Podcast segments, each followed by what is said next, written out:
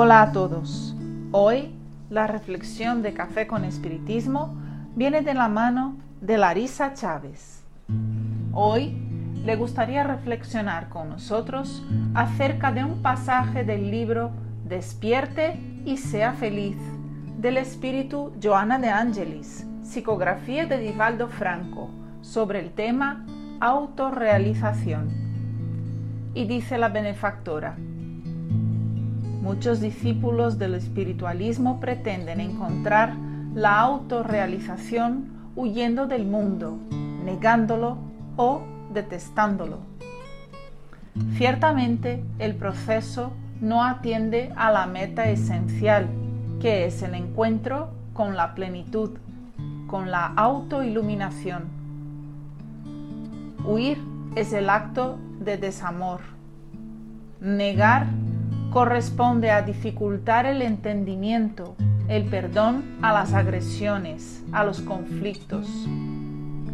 Detestar se convierte en excusa para no servir.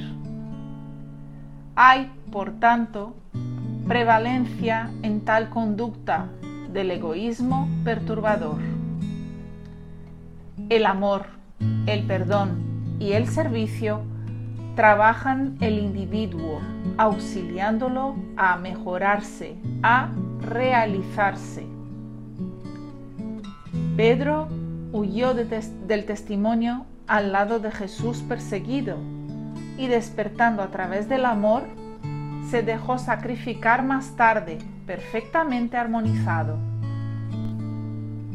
Saulo salió en una insana persecución a los discípulos del Maestro, aún encontrándose con él en el desierto y perdonado, se entregó en régimen de totalidad, cambiando incluso de nombre, pudiendo superar el hombre viejo y renaciendo.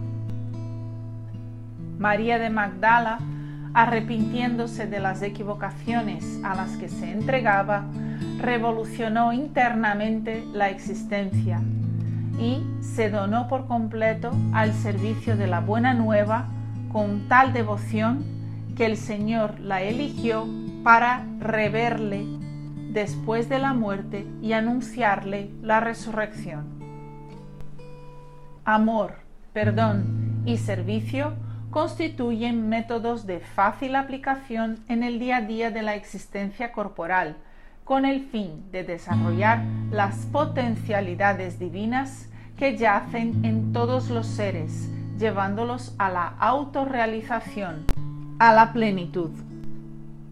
En Eclesiastes 3 encontramos una referencia muy importante para el camino de la autorrealización sobre haber un tiempo para cada propósito bajo el cielo.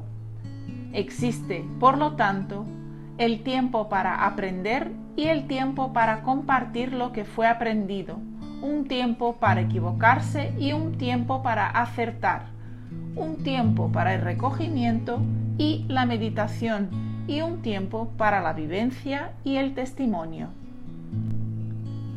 En el pasaje citado por la benefactora Joana de Angelis, ella no condena a aquellos que se recogen para orar, meditar, contemplar, pero nos alerta sobre lo que nos mueve a hacerlo, será una fuga a los embates y el testimonio requeridos por el mundo o la real intención de una profundización y conexión interior.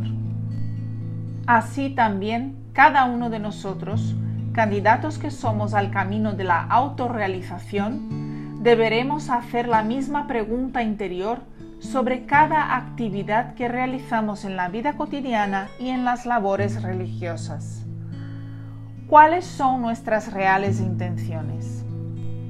La fuga de la familia y de los conflictos interpersonales o ya nutrimos el sincero intento de autoperfeccionamiento.